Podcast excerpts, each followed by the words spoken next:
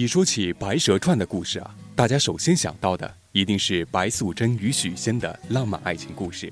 那么如今呢，一些好学的小伙伴们又发问了，就是为什么这个法海要阻止白素贞和许仙在一起呢？难道只是为了捉妖吗？这里呢，给大家提供一个老派的说法，这个版本来自《西湖民间故事》一书，此书是一九五九年开始搜集整理。因为文革的阻挠啊，一九七八年才得以出版。其反映的故事应该还没受到现代媒体流行文化的影响。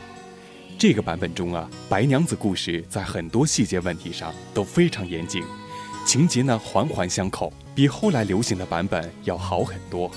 总体概括起来是这样的：三月三，西湖边上非常热闹，游人多，摆摊的人也多。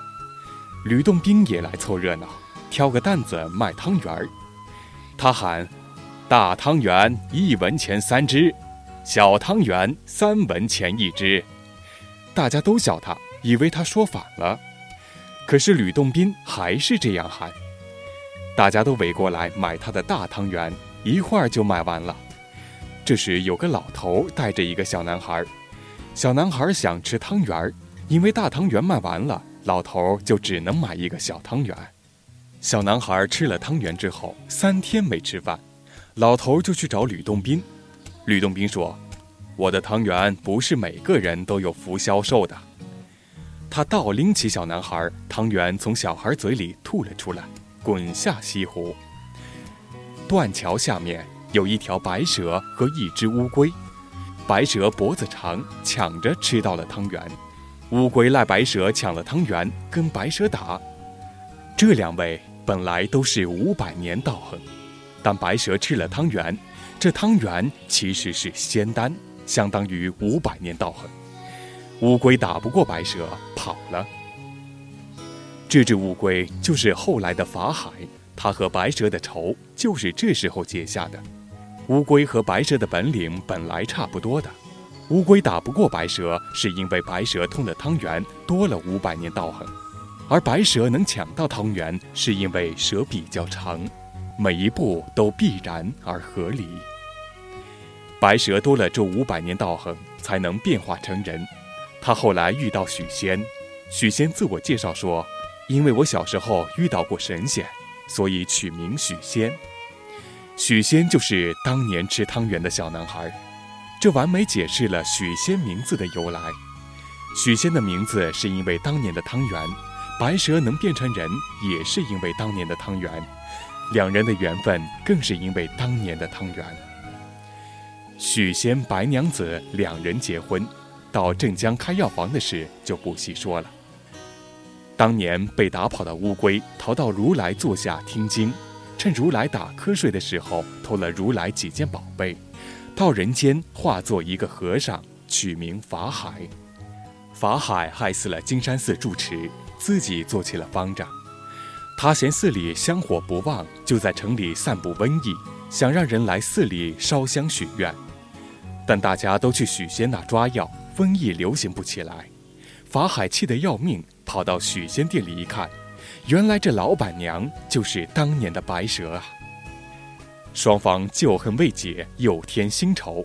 许仙的职业也变得重要，他正好是开药店的，才会和法海结上仇。而法海散布瘟疫的原因，也并非单纯为害人而害人，他是想让人生病，好让他寺里赚香火钱。法海趁白娘子不在的时候，约许仙七月十五去金山寺参加盂兰盆会。那天许仙本想和白娘子一起去。但白娘子已经怀孕，不便爬山，许仙就自己去了。法海告诉许仙，白娘子是蛇妖，逼许仙拜自己为师，出家当和尚。许仙开始很惊慌，但后来想，娘子对我情意深重，即使是蛇，她也不会害我。她如今有了身孕，我怎么能抛下她出家做和尚？法海就把许仙关了起来。这一版的许仙很有情义呀，没有像其他版本那样动摇心性、怀疑白蛇、嫌弃白蛇。白娘子去找法海要人，水漫金山，但法海有偷来的宝贝抵抗，白娘子失败了，就回西湖练功。许仙后来自己想办法逃走，回到药店，看到人去楼空，就也回了西湖边。二人重逢，后来白娘子生下一个孩子，摆满月酒的时候，许仙想娘子要抱孩子出去跟长辈亲友见面，可惜首饰都丢了。这时听见外面有货郎叫卖凤冠，他出去一看，很漂亮，就买回来给白娘子戴上。可这凤冠越箍越紧。原来那货郎就是法海，凤冠是他偷的宝贝变的。法海之前是打不过白蛇的，能困住白蛇全靠从如来那偷来的宝贝。白蛇之所以中招，是因为戴了宝贝变成的首饰，而他之所以要戴首饰，是因为孩子办满月酒要见长辈亲友。原来的首饰也因为之前法海金山寺一战而弄丢了。金山那一场大闹，不仅本身是情节的一个大波折，而且为后来的故事埋下了伏笔。此外，白蛇的怀孕生子也有多重作用。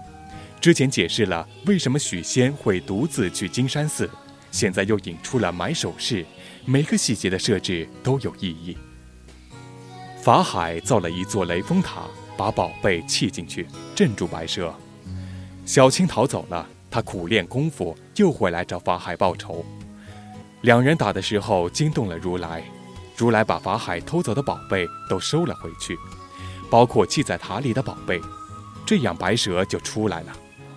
法海没了宝物，打不过白蛇青蛇，只好逃到螃蟹肚脐底下躲起来。螃蟹原来是直着走路的，因为肚子里钻进了法海，就变成了横行了。至今掀开螃蟹贝壳，还能看见秃头和尚呢。这个故事的情节编织的实在太圆满了，结构实在太精巧了，每个细节都有作用，每个情节都有铺垫，实在是丝丝入扣，环环相因，让人真心叹服。感兴趣的朋友可以去找一找《西湖民间故事》这本书看一看，里面别的故事也很有意思啊。